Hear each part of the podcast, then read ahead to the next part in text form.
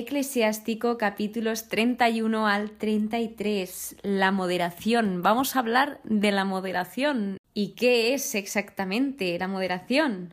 Si nos vamos a la RAE, nos dice que es cordura, sensatez o templanza en las palabras o acciones. Para mí, la moderación es evitar el exceso, el saber hacer las cosas en su justa medida, porque hay límites y si se sobrepasan esos límites, pues pueden ser perjudiciales. Por ejemplo, en mi caso, hablemos de la comida. Yo sé que me gusta muchísimo comer y yo podría comer muchísimo más de lo que necesito, pero ¿qué consecuencias tiene esto? Que luego seguramente tenga un dolor de barriga tremendo por la sobrecarga de alimentos que hay en mi estómago. Así que lo mejor es moderarse, disfrutar de la comida en su medida y quedarse satisfecho. Y así es. Entonces, vamos a comenzar con el capítulo 31, que este ojo nos habla de las riquezas. Y empieza dándonos una visión sobre que muchos se arruinan a causa del oro. Y sigue diciendo, y se encontrarán se encontraron, perdón, cara a cara con la ruina. Sin embargo, nos lleva a otro caso que nos dice Dichoso el rico de conducta intachable que no corre tras el oro, pues éste ha hecho maravillas en su pueblo. Porque hay personas, ya sean ricas o no tan ricas, que si no saben manejar el dinero, esto les va a llevar a la ruina. En cambio, si una persona sabe cómo usar o cómo manejar las riquezas, esto puede ser muy provechoso para todos. Tras esto nos habla sobre los banquetes. Y en el versículo 15 nos dice algo que es juzga al prójimo como a ti mismo y reflexiona siempre antes de actuar. Si nos vamos a la primera parte, juzga al prójimo como a ti mismo, se refiere a la empatía, a tratar a los demás como nos gustaría que nos tratasen a nosotros.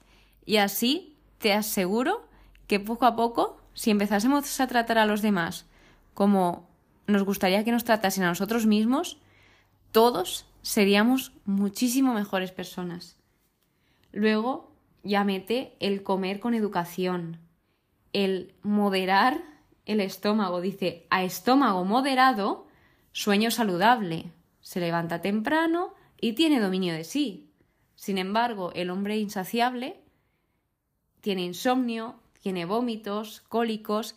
Estos son algunas de las consecuencias que puede tener tanto un lado como el otro. Así que se nos invita a que en todo lo que hagamos, que seamos moderados y así no cogeremos ninguna enfermedad. A tener moderación tanto en las comidas como en las bebidas, porque también nos habla sobre el vino. Nos habla que a muchas personas, como al oro, que hemos visto, también les ha perdido el vino. Entonces, se nos habla el beberlo con medida, qué consecuencias tiene y qué consecuencias tiene beberlo con exceso. Nos habla de la embriaguez, que la embriaguez es el exceso de bebida, y nos dice que ésta enfurece al insensato hasta hacerle caer, debilita sus fuerzas y le ocasiona heridas. Y esto es verdad, porque cuando empiezas a perder el conocimiento, pues haces cosas que tal vez te arrepientas o cosas que tú mismo no harías o perjudicas a alguna persona porque como entre comillas no te enteras, pues puede traer graves consecuencias. Así que en todo momento es invitación a moderación y prudencia. Este capítulo lo que está haciendo es ofrecernos consejos sobre cómo vivir una vida equilibrada, que esto también tiene mucho que ver el equilibrio con la moderación, diría que es casi casi que lo mismo, y además de cómo vivir una vida equilibrada, también cómo vivir una vida sabia, porque si sabemos poner ese equilibrio, esa moderación, seremos bastante sabios de saber decir hasta aquí. Y luego saber reconocer la generosidad de Dios, saber dar gracias por lo que tenemos, ser agradecidos. el capítulo 32 trata sobre los banquetes y me encantó el primer versículo que dice, si presides la mesa, sé uno más entre todos, atiéndeles primero y luego siéntate. Y esto dice muchísimo de las personas.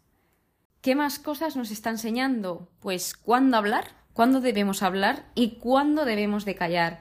Se nos da otro consejo que es resume tu discurso, di mucho en pocas palabras, sé como quien sabe y al mismo tiempo calla. Saber en qué momento hacer cada cosa.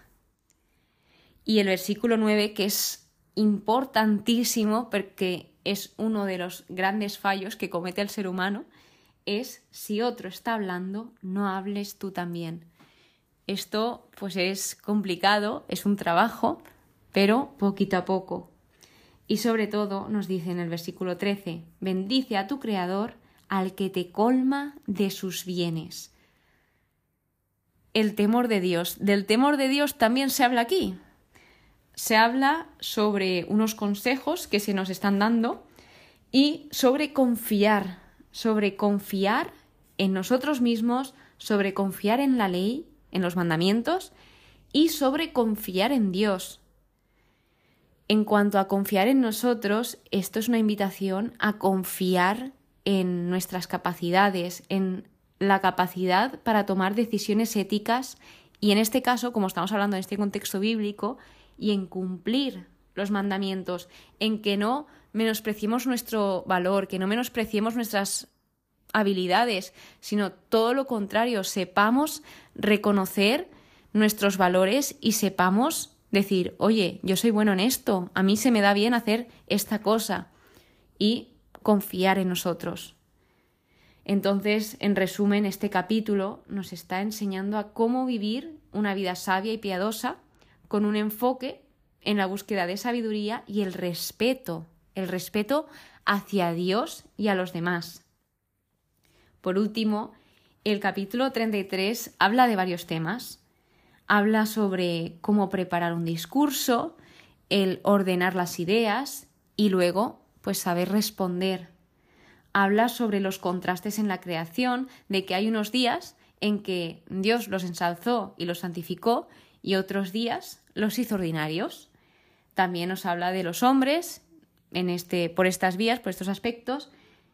Y luego, así como curiosidad, en anteriores capítulos hemos visto el tema de te están vigilando, te están observando. Pues aquí hasta el mismo autor dice, también yo, el último, he estado vigilando.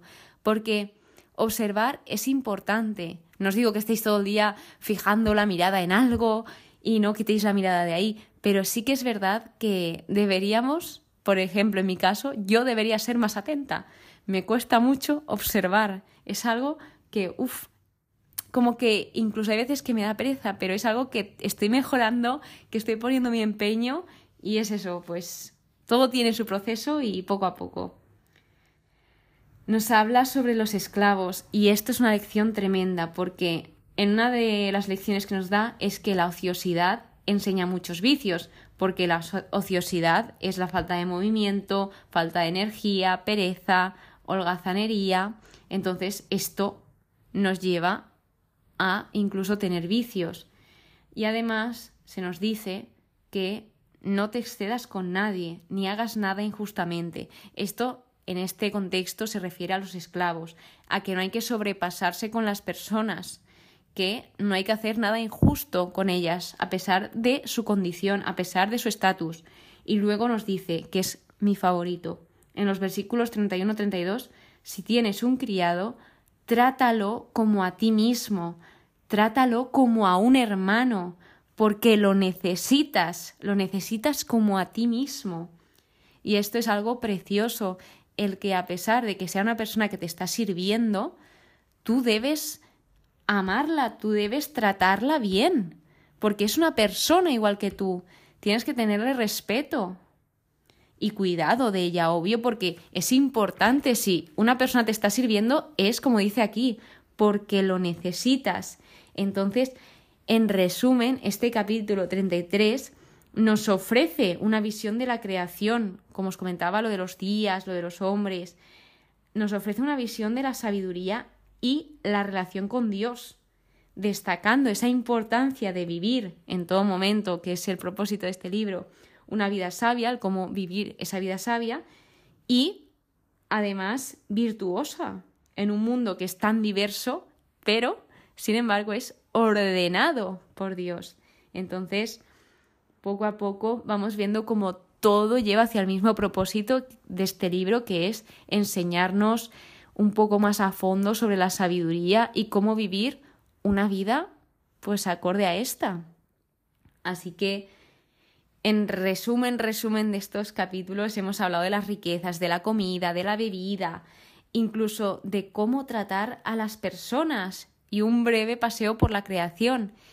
Y en todo se nos dice que tengamos moderación, que sepamos hacer un equilibrio, que no vayamos al exceso, sino que evitemos ese exceso y que sepamos disfrutar de todas las cosas en buena medida. Entonces, muchísimas gracias por estar aquí, muchísimas gracias por escucharme una vez más, de verdad, de todo corazón. Espero que pases muy, pero que muy buen día y que Dios te bendiga.